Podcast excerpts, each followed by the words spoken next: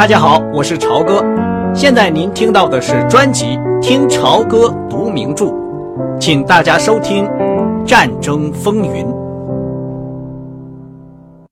这家饭馆是一栋砖砌的矮矮的房子，只用桌上的蜡烛和拱形壁炉里的熊熊燃烧的木柴来照明。在里面吃饭的有一半是犹太人。其中有不少人都穿了华丽的晚礼服。在这个寂静的地方，声音最大的是并排坐着的两桌英国客人。正对着壁炉，有一张可以坐六个人的桌子空在那里。聚拢在小酒吧间的一些顾客，正在用渴望的眼光盯着他。这四个美国人就在离壁炉不远的。另一张也算是特别优待的桌子边上坐下了。奔奇·泽尔斯顿和这对新婚夫妇喝着葡萄牙产的白酒，很快的就高兴的交谈起来。斯鲁特今天可不太一样，他喝了不少酒，可是他几乎没有说什么话，也不怎么发笑。壁炉的火光在他那方形的眼镜上闪闪发光。但是，就连在这样玫瑰色的光亮下，他的脸也仍然是惨白的。顺便问一下，你们年轻人对战争感不感兴趣？泽尔斯顿一边在吃着肉，一边说：“你们没有忘记现在正在打仗吧？我这儿有个消息。要是好消息，我就有兴趣。”娜塔莉说：“除非是好消息。”那么好吧，英军占领托普鲁克了。娜塔莉说：“托布鲁克重要吗？”拜伦在边上大声的说：“非常重要，是从埃及到突尼斯之间最好的海港，这可是个非常好的消息。”对，泽尔斯顿说：“英国人正在北非猛冲猛打，这样一来，整个战局。”就全改观了。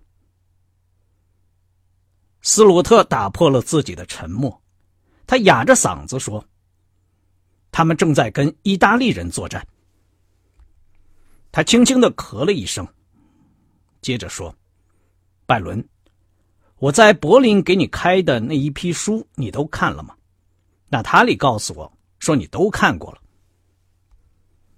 凡是我能找到英文本的，我全看了。”也许十本里大概看了有七八本。这位外交官摇了摇头，真是了不起的勇气。我并不能说我都看懂了，拜伦说，有时候我只是浏览了一下，可是我确实把他们都从头翻到尾了。都是些什么书？泽尔斯顿问。在一个德国空军驾驶员。差点把他的脑袋打掉之后，娜塔莉说：“我这个宝贝对德国人略微感到有些好奇了，他想多了解一下。”斯鲁特就给他开了一张关于十九世纪德国的浪漫主义、民族主义和唯心主义的总书目。我从没有梦想到他会采取什么行动。斯鲁特把被火光照亮的。没有表情的眼睛，朝娜塔莉转过来。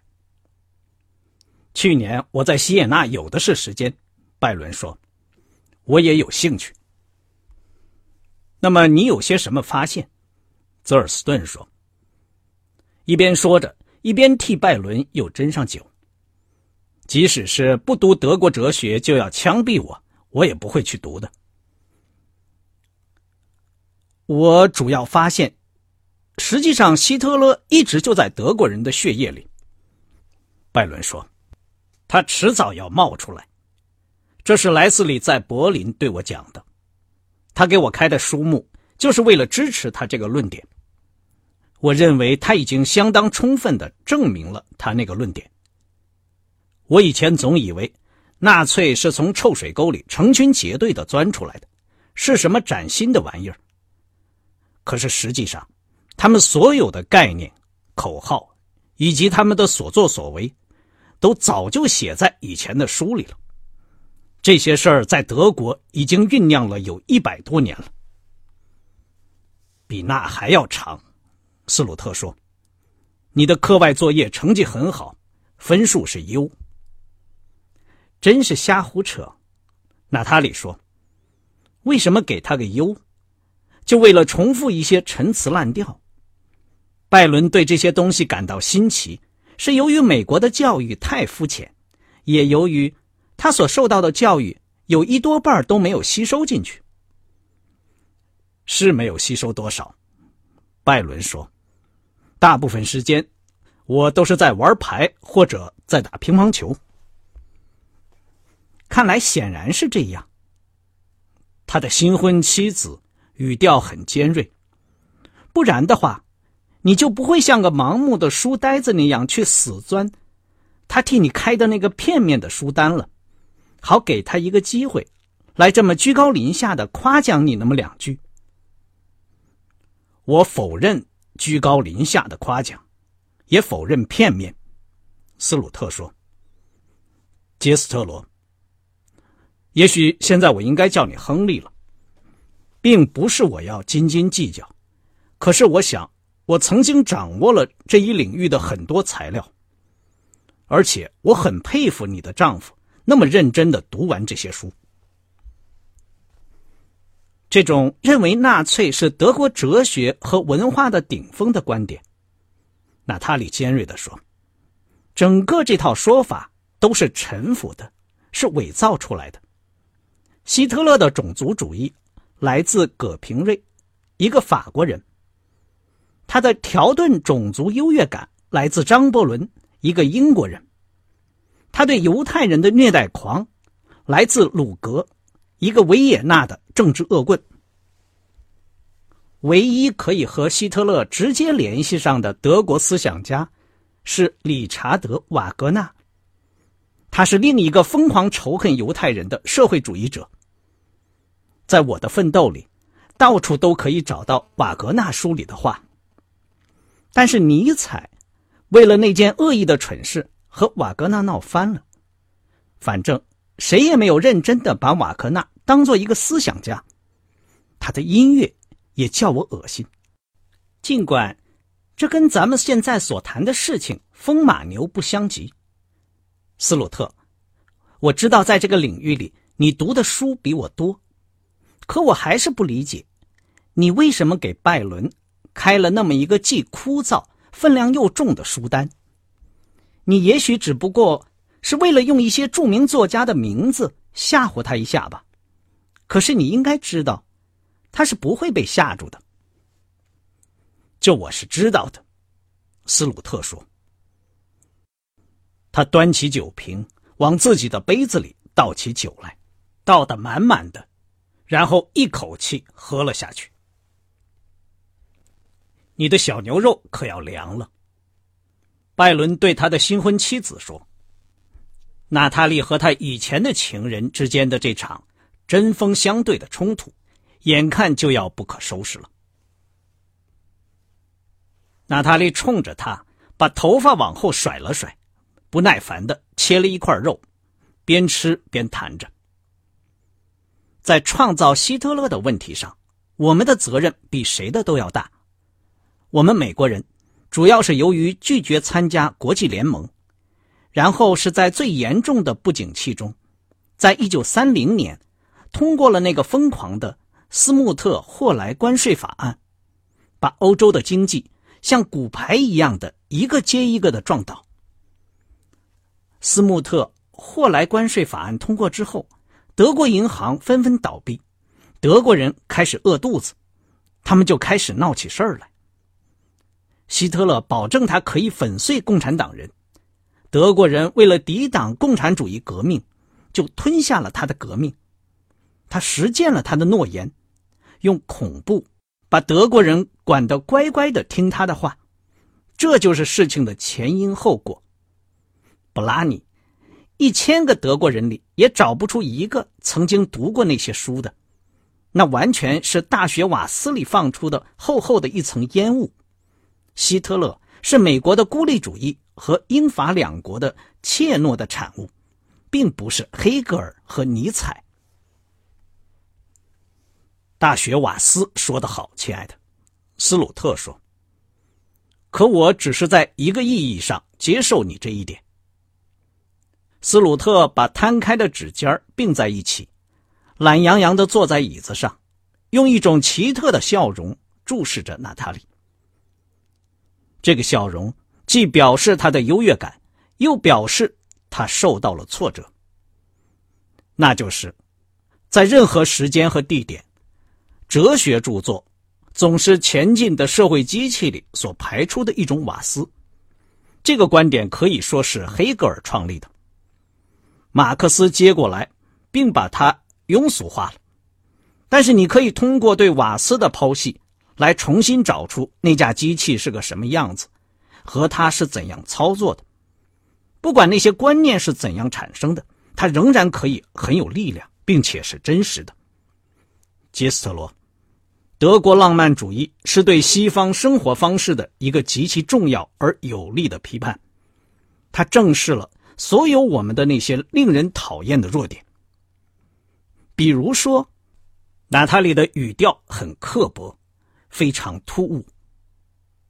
斯鲁特忽然来了一股好辩的劲头，就好像如果旁的事情做不到，至少他想当着拜伦的面用言辞把他征服。他先用一个手指头来回朝空中搓着，好像为他的话加上一个个的惊叹号。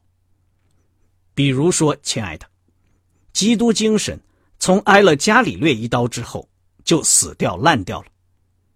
又比如说，法国和美国革命的那些理想只不过是关于人性的神话。又比如说，独立宣言的作者本人就拥有黑奴。又比如说。自由、平等、博爱的捍卫者，最后砍掉无依无靠的妇女的脑袋，并且最后互相砍了脑袋。娜塔莉，德国人对所有这些问题都有着他们极为清晰的见解，他们看透了罗马帝国的腐败，并且把它粉碎了；他们看穿了天主教会的腐败，并且打断了他的脊骨。如今，他们认为基督教工业民主。只不过是正在腐烂着的空架子，他们打算用武力来接管。德国的大师们一百年来一直在对他们说，他们的时机就要来到了，说残酷和流血是上帝在历史进程中的脚印。这些，就是我开给拜伦的那些书的内容，他们讲的非常的详尽细致，那个书单是有根有据的。当然了，在德国还有另外一种论调，一种正常的自由主义的论调，这是和西方一脉相通的，是好的德国。娜塔莉，那我自然也都了解。他们的领导者大部分最后都投到俾斯麦方向去了，其余的也几乎都成了德国皇帝的鹰犬。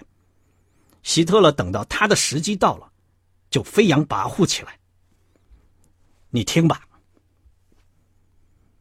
就像教士诵经一般，斯鲁特用严肃的声调引述起来，一边还用一只僵直的手指在空中打着拍子。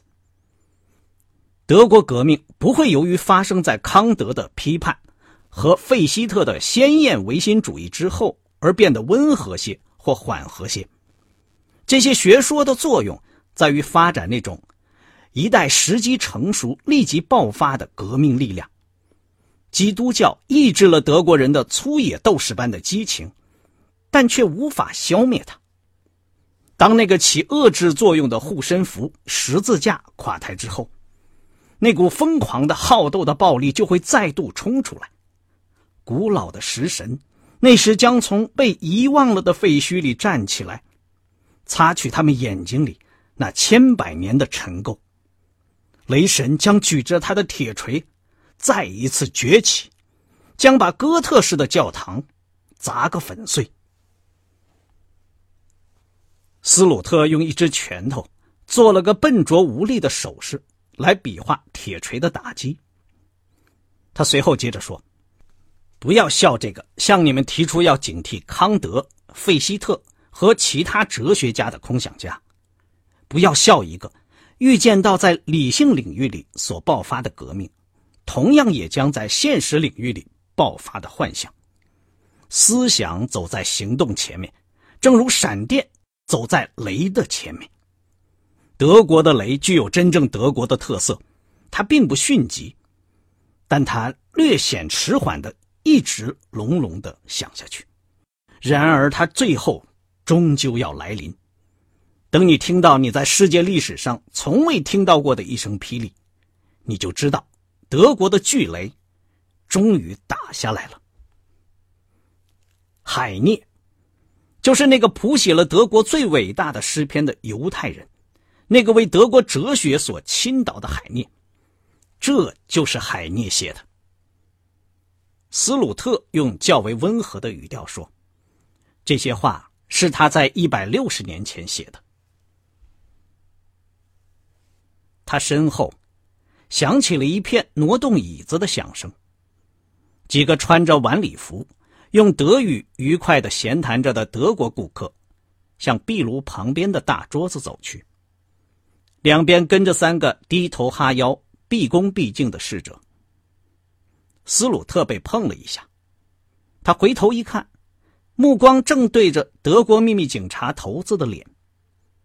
那个人友善的笑了笑，弯了下腰。和这个人一块的。是他们在旅馆见过的那个前额上有疤痕的，另外一个德国人是光头，还有三个穿着艳丽的晚礼服、痴痴笑着的葡萄牙女人。哲学讨论会结束了吧？奔奇·泽尔斯顿喃喃地说。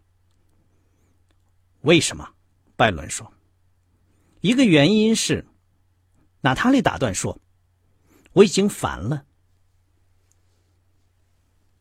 德国人一坐下来，整个餐馆的谈话声就静下来了。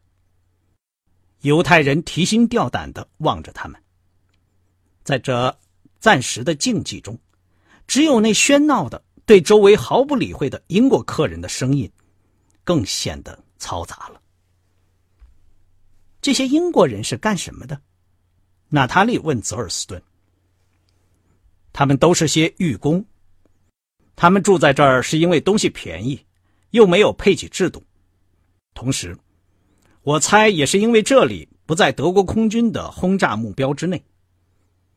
泽尔斯顿说：“英国大使馆的官员并不特别喜欢他们。”你刚才引用的海涅的那段话很了不起，拜伦对斯鲁特说。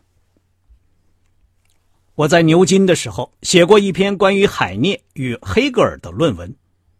斯鲁特微微笑了笑说：“海涅很长一个时期被黑格尔所吸引，后来他又摒弃了黑格尔。我曾经把那段话翻译出来，作为一本书的题词。那段话的词藻非常的华丽，就像耶利美那样。犹太先知们都是一脉相承的。”他们正在喝咖啡的时候，一道粉红色的聚光灯把这昏暗的房间分成两半。灯光照在小小的演奏台上一块灰色的木幔上。本奇·泽尔斯顿说：“这就是他，他是最好的法都歌手。法都是葡萄牙的一种民族歌舞，法都的意思是命运。”最好的什么？拜伦说。这个时候，一个脸色苍白、黑眼睛的年轻人，穿着镶了后边的黑色外套，从幕后走了出来，手里握着一支葱头形的吉他。法都歌手，命运歌曲，十分凄凉，葡萄牙味十足。年轻人的琴声一响，强烈、尖锐、悲伤的琴声。节奏铿锵，犹如锤击。饭馆里顿时就静了下来。这个年轻人用一种清脆、高亢、花哨的嗓音唱着，一双黑色的眼睛四下里打量着。聚光灯把他那高高隆起的前额照成了粉色。娜塔莉悄悄的对泽尔斯顿说：“他唱的是什么曲子？是一支老曲子，是学生们常唱的法度歌曲。那么歌词的意思呢？啊，歌词永远是不重要的，只是那么一两句。刚才唱的是：闭上你的眼睛，闭上眼睛。”生活就会简单一些。这对新婚夫妇的目光相遇了，拜伦把手放在娜塔莉的手上。年轻歌手唱了几支曲子，他时而迅疾，时而缓慢，时而如泣如诉，时而欢快激越，非常的别致。显然，这就是法都的精华，因为每当他在唱一支曲子的中途。表演这些花腔的时候，饭馆里的所有葡萄牙人就鼓起掌来，有时还喝彩。真是太美了！一支曲子唱完的时候，娜塔莉小声对奔奇泽尔斯顿说：“非常感谢你。”奔奇用双手梳理了一下他的小胡子。我知道这会合你的心意的，这确实是别有风味儿。唱歌的，你会唱《我的太阳》吗？那个光头的德国人，在跟那个歌手说话，他坐的离台子只有几英尺。歌手不自然的笑了笑，用葡萄牙语做了回答，同时用他那只形状奇特的吉他比划着，说他只会表演法都歌曲。那个德国人，还是用很轻快的语调。叫他还是唱个《我的太阳》。那个年轻人又摇摇头，做出毫无办法的手势。最后，那个德国人用冒着烟的雪茄朝他指了指，然后大声的用葡萄牙语嚷了些什么。整个饭馆都鸦雀无声了。坐在德国人桌上的那三个葡萄牙女人的脸也顿时。冷若冰霜。那个年轻的表演者用可怜巴巴的神情朝周围的观众望了望，然后就很生硬的唱起《我的太阳》来。那个德国人朝椅背上一仰，用手里的雪茄往天打着拍子。整个饭馆被一片窒息的空气所笼罩着。娜塔莉对泽尔斯顿说。咱们走吧。我赞成。他们走出饭馆的时候，那个歌手还在结结巴巴的唱着那支意大利歌曲。在进门的柜台边上，摆着一幅这个歌手的相片，下面放着厚厚的一沓唱片。娜塔莉对拜伦说：“要是有第一支曲子的，帮我买一张。”拜伦。过去买了两张。外面的街灯比餐馆里头的灯光还要亮，寒风凛冽。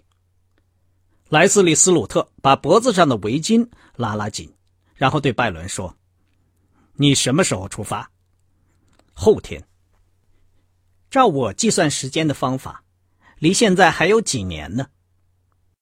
娜塔莉带着挑战的语调说。一边搂紧了她丈夫的胳膊。那么，娜塔莉，我想要不要去订咱们星期六去罗马的飞机票？我们先等等吧，也许他还不走呢。我总可以这么希望着吧。当然了，斯鲁特把手伸给拜伦。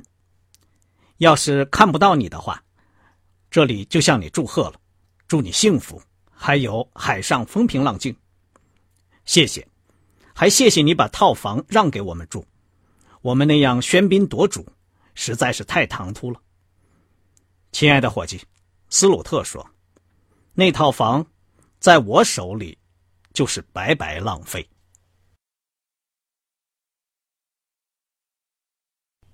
刚才您听到的是听潮歌读名著《战争风云》。谢谢您的收听，我们下次节目再见。